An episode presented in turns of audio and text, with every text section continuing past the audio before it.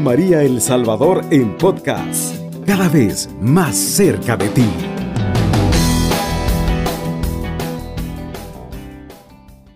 Hoy en esta madrugada han estado atentos a la escucha de Dios, se han sumergido en la misericordia que solo Él la sabe dar para con nosotros, pero sobre todo siempre escuchan también la voz de Mamita María que nos recuerda que hagamos todo lo que Él nos diga.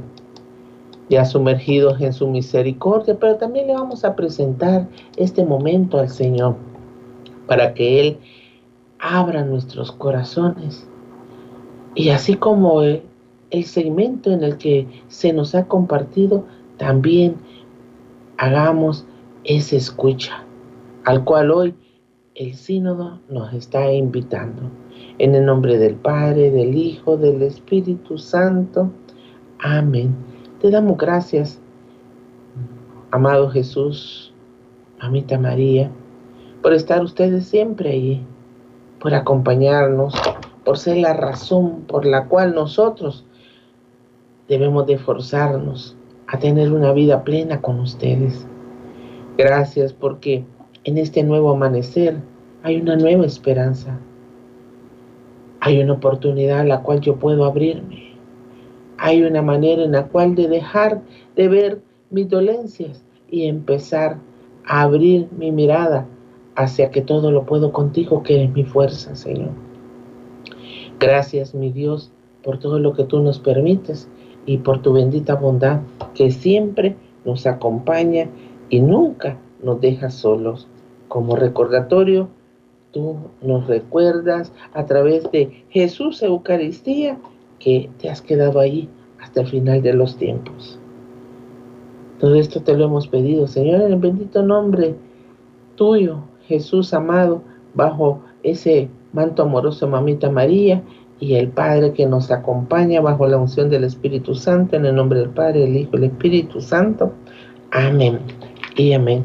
Hoy tenemos una nueva oportunidad una nueva oportunidad de seguir lanzando las redes de la fe, de la confianza, de la certeza que Dios camina y va con nosotros y que nos invita a que caminemos también. Por eso hoy vamos a reflexionar sobre el Salmo 103, para que nos anime y nos motive a continuar. Y dice así, bendice al Señor alma mía y todo mi ser a su santo nombre. Bendice al Señor, alma mía. No te olvides de tus beneficios. Él perdona todas tus culpas y sana todas tus enfermedades. Él rescata tu vida de la tumba y te colma de amor y de ternura. Sacia de bienes tu existencia y te rejuvenece como un águila. Gloria al Padre, al Hijo y al Espíritu Santo, como era en un principio, ahora y siempre, por los siglos de los siglos. Amén y amén. Vamos a detener hasta el verso 5 en este salmo, en el cual tú y yo hemos iniciado sumergiéndonos en su misericordia, pero también debe de estar en el interior de nuestro corazón el anhelo de bendecir al Señor y bendecirlo con la confianza, con la certeza que con Dios todo es posible. Por eso comienza el salmista diciendo, bendice al Señor alma mía y todo mi ser a su santo nombre. Y vuelve a repetir, bendice al Señor alma mía y no te olvides de sus beneficios. ¿Por qué? El salmista le está diciendo a su interior, Muchas veces las emociones negativas son las que nos invaden y comenzamos el diario vivir en el, en el, quejarme, en el mirar lo malo, en el que me pasó esto, en el que me dijeron lo otro, en el que no sucede.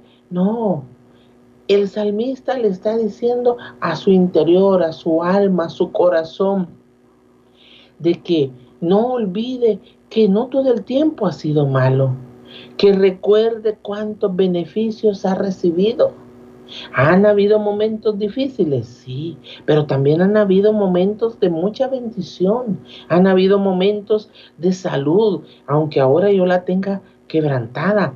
Hubieron momentos en los cuales como matrimonio estuve en perfecta armonía. Ahora puede ser que esté difícil, haya una separación, pero no todo el tiempo fue malo.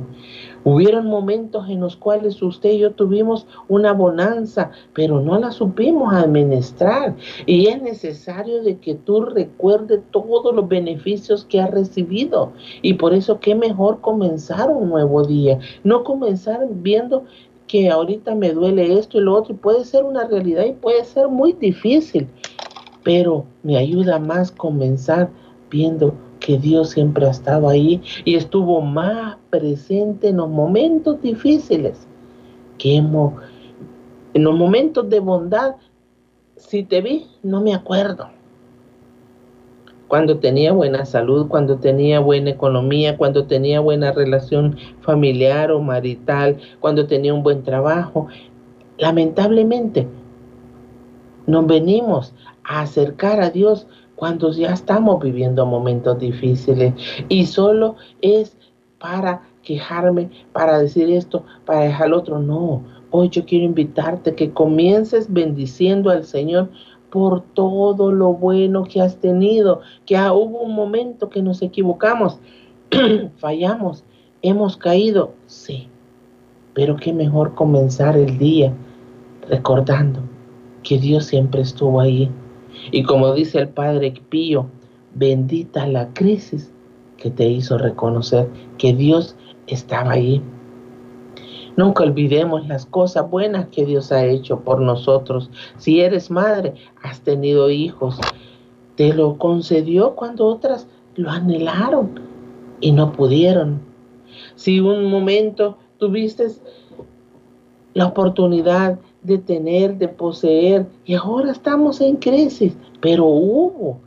Y es mejor comenzar recordando que Dios nunca nos abandonó, que si Dios siempre ha tenido presente todas sus bendiciones. Una de ellas es que hoy tienes el don de la vida. Con momentos difíciles, sí, pero hemos podido abrir los ojos, tenemos la oportunidad de enmendar nuestros pasos, tenemos la oportunidad de poderlo comenzar bajo tu decisión, o viendo lo bueno y, creyendo que todo cambiará, o llorando, lamentándome que no me va a ayudar nada, al contrario, me va a generar más angustia, más aflicción, más crisis interna que unido a lo que estoy pasando, sentimos que el mundo se nos cae. ¿Qué mejor que iniciar el día bendiciendo, alabando y glorificando a Dios por todas las oportunidades que Él nos ha otorgado? Estamos ya en el onceavo mes. Hemos comenzado en noviembre y a pesar que pudo haber sido que comencé el año, comencé en enero con dificultades y puede ser que sigan, pero estamos aquí, hemos logrado llegar. Aquello que creímos que no íbamos a poder pagar, lo pagamos. Dios proveyó. Aquello que creímos que no iba a poder yo avanzar ante la tristeza, ante la dificultad, ante todo lo que me ha pasado pero hemos llegado, ¿por qué? Por la misericordia de Dios, porque Él nos ha sostenido, porque Él nunca nos ha abandonado, porque Él sigue obrando en nuestra vida, a pesar que a veces nosotros nos ponemos renuentes. Y podrá decir, sí, pero todavía sigo en crisis, porque muchas veces, repito, comenzamos el día negativamente. Y por eso al alcance nuestro puede hacer que haya estado la solución que Dios ha tenido para tu vida, para la mía.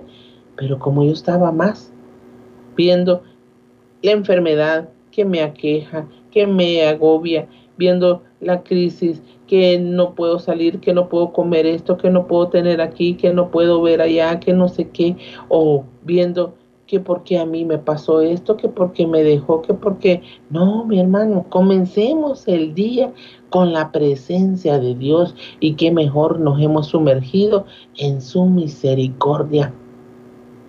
Y dice el salmista, sigue diciendo, Él perdona todas tus culpas y sana todas tus enfermedades. Él rescata tu vida de la tumba y te colma de amor y de ternura, sacia de bienes tu existencia y te rejuvenece como el águila.